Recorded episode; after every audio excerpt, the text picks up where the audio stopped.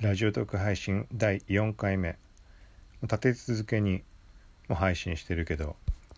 ちょっと本当にねキリがないぐらい毎日いろいろあるんでで音声だったらブログと違ってブログっていろいろ考えなきゃいけないからどうしてもちょっと手間に感じてできないタイミングもあったりするけど音声だとこのポンポンポンポンただ話すだけだからっていうので別のアプリとかも使ったんだけどまあその感じをラジオトークの方でもやっていけたらなと思うので第4回早速配信しようと思います。はい。で、えっと、概要欄とかに書いて書いたと思うんだけど国内未配信の SNS 関連ニュースなんかもあの配信予定って多分書いたと思うんだけどまあその流れで考えるとまだ過去3回でそういうのに触れてないなって。うんなんか普通にそこら辺のニュースまあ今日読み上げたのとかだと普通にまあツイッターとかに流れてたようなニュースだから、まあ、そうじゃないもの。これ一個一個やるとちょっとキリがないんで、まあ、何回か触れたけど全然12分じゃ収まらない。1項目あたり。だから過去にそのツイッターでまだ未実装。インスタグラムツイッターをメインにテスト中で、えっと、こういう機能が実装される可能性があるよみたいなので話し上がったものがいろいろあって。うん。でその辺りをちょっとあの項目だけ読み上げて説明できるとか軽く説明しつつ。うん。っ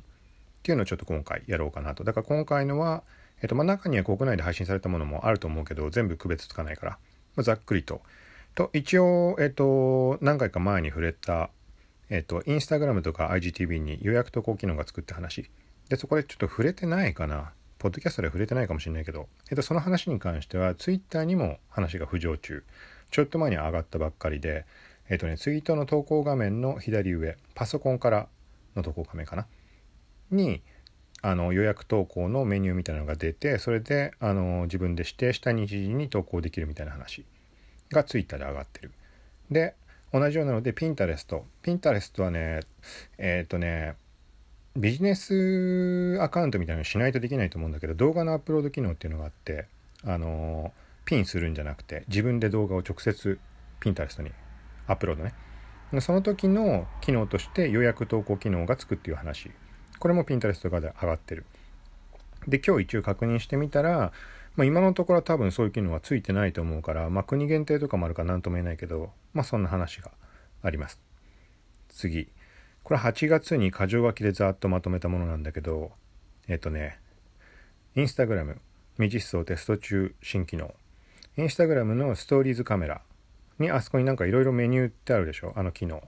えっと、フォーカスだったり、ブーメランだったり。そこにレイアウトっていうのが追加。で、レイアウトって何かっていうと、あの、インスタグラムが出してる単体アプリ、スタンドアロンアプリでレイアウトってあるじゃん。あの、コラージュできるような何枚かの写真をこう、区切って、ね、2枚3枚とか並べるやつ。使ったことある人も多いと思うけど。あれが、ストーリーズのカメラ、そのブーメランとか並ぶところにメニューとして入るみたいな話がある。で、これに関してはレイアウトのモードが6モードあって、まあ分割数が違うとかそういう類。まあ入ったらこれは便利だよね。あの特に写真系とかだとフィーチャー系のあのアカウントとかだと何人か紹介する時に4分割したりとかするじゃん。まあこれは触れない人は全然わかんないかもしれないけど。ま要は何人かのあのインスタグラムのユーザーをストーリー上で紹介する時にまあ4枚とか掲載したいとしてそれ自分で作んなきゃいけないでしょ。それを、まあ、このレイアウトの機能が入ればストーリーズで簡単に作れるなっていう。はい。次。今触れた流れでブーメランにモードが6種類追加。これは、えっとね、なんか再生の速度を変えたりとか、なんかその類かな。で、6種類。はい。で、次。これもちょっと触れたんだけど、前回、前々回かなんかに。と、同じくストーリーカメラにスナチャの UI、スナチャのデザインの見た目のバージョンが登場。今、現段階で最新だとダイヤル式、あのー、カメラとかのダイヤルあるじゃん、あの、モード切り替える。あの、くるくる回転させるようなやつ。あれみたいな見た目の UI に今現状なってて、で、未だに古い昔のままの人も結構いるみたいなんだけど、ちょっとそこはよくなんでかわかんないけど、まだテスト中なのかもしれないけど。うん、で、その、まあ見た目がスナチャっぽくなる。スナチャだとあの子供になったりとか、あの性別転換とかのフィルター使ったことはある人いると思うけど、あそこの画面の左右にこうスワイプしてフィルターを切り替えていく感じ。そこのフィルターが、インスタの場合はフィルターじゃなくモード、さっき言ったみたいなレイアウト、ブーメランとか、フォーカスとかの切り替えができる。で、それがさらに話が進化して、えっと、元はね、スナチャそのままみたいな見た目だったんだけど、各アイコンがね、すごいカラフルなバージョンになったやつがテスト中。はい。で次これコメントのシェア機能っていうのが前に話し上がってちょっと前にまた新たに再浮上したでこれ何かっていうとまあ言った言葉の響きのままなんだけどあの普通に投稿にみんなあの返信したりいいねとかできるでしょその2項目があると思うんだけどそこにシェアっていうのが用意されて、えっと、DM にシェアが可能になる。これも説明するとねちょっと長くなっちゃうんだけど、えっと、シェアできる意味合いとしてはあの攻撃的なコメントとかの抑止力としてあの用意しようとしてんのかなって。もう俺自身はそう思ってるんだけど、うん、っていうのもなんか遠回りな聞こえ方すると思うけどシェアできたって別に攻撃する人はするでしょって思うかもしれないけど要はシェアされちゃうなっていうところであの攻撃者本人が踏みとどまるっていうところを計算してんのかなって。で、まあ、これでも無理に聞こえるとは思うんだけどそういう類の機能っていうのがインスタグラムのこの導入の仕方というかあのなんだろうなダメですって言ってやめさせるとか削除しちゃうとかそういう話ではなく本人の意思に委ねるというかそういう意味で抑止力的な機能っていうのを結構あの導入とかテストしたりしてて、うん、っていう流れでこのコメントのシェア機能ってつけようとしてるのかなっていう。はい。であとは通知のタブ内検索いいね通知とかのところが検索できるようになるかもって話。はい。で、あとは通知欄の絡みで言うと、えっ、とね、ストーリーズ専用の通知欄が用意されるかもしれない。はい。次。と AR エフェクトスタンプ。まあ、フェイスフィルターがスタンプとして使えるんじゃないかみたいな話。ちょっとよくわかんないんだけど、これは。まあ、あのー、えっ、とね、ラジオトーク内でも触れた、あの、フェイスフィルターが自分で作れるようになって、でそれを配信できるようになったの。でなおかつエフェクトギャラリーっていうところで今まであのなんつうの？Facebook フェイスフィルター探すとしたらあのこれは誰が配信してないとか探しに行かなきゃいけなかったじゃんフォローしたりとか。そうじゃなくエフェクトギャラリーとところでも一覧でずらっと確認できて好きなものをいつでも使える。でそこに自分で作ったものも配信できるようになってる。うん。であの俺がプロフに使ってる画像に関してはフェイスフィルター作ったものの、まあ、スクショというかそれを載せてるんだけどまあそういうのができるようになってる。はい。で、プラスそこの絡みでストーリーズのカメラの背景の画像が自分で指定できる。カメラロールから選んだものを背景に指定して、その状態であのストーリーズカメラでセルフィーなり撮って、まあ合成みたいな感じで写すことができる。はい。で、ちょっと遡って7月の話。えっ、ー、と、はい、えっと、ストーリーズで、インスタストーリーズでタグ付けした場合に、えっと、Facebook にも同時投稿ってあると思うんだけど、その Facebook 側に投稿したものに関しても自動でタグが付けられるみたいな話。これだから Facebook と、まあ、ビジネスアカウントなりで、Instagram と Facebook のアカウント紐付けしている人が対象だと思うけど、当然。はい、次。ストーリー個別シェアにボタンバー。あ、これはもう実装されたかな。あの、何ヶ月か前までって、ストーリー全体の URL はシェアすることができたんだけど要は Twitter にでも何でもね、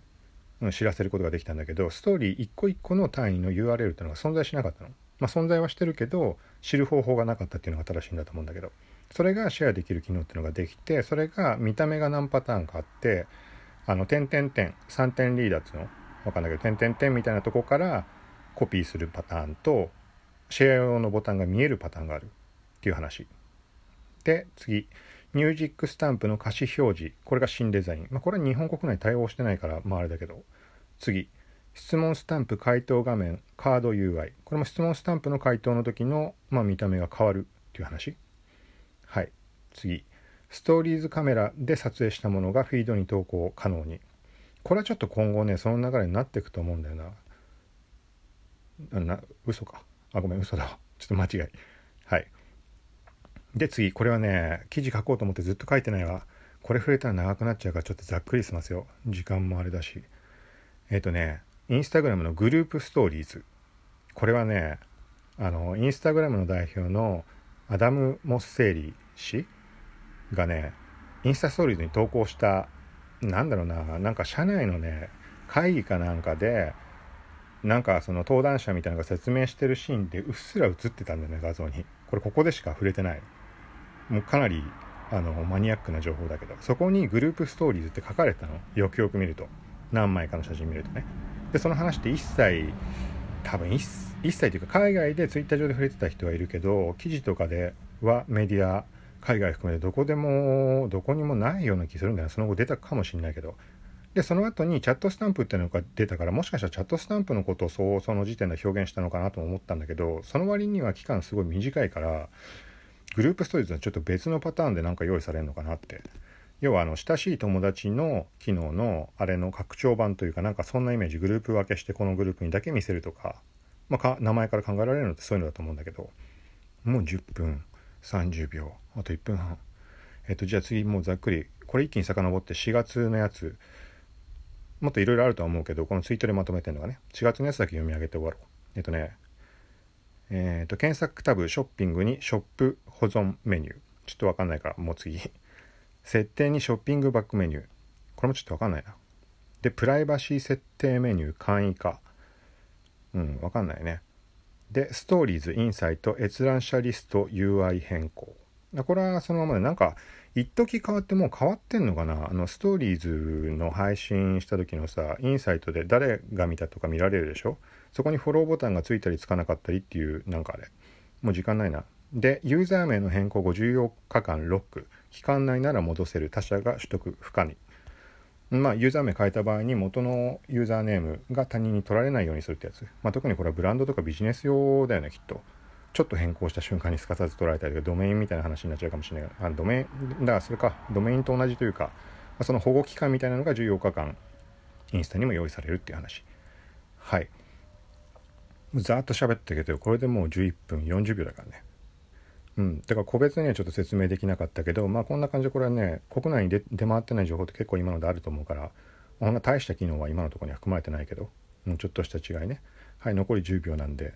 まあこんな感じでいろいろまた配信していくと思うのでよかったらまた聞いてください。さようなら。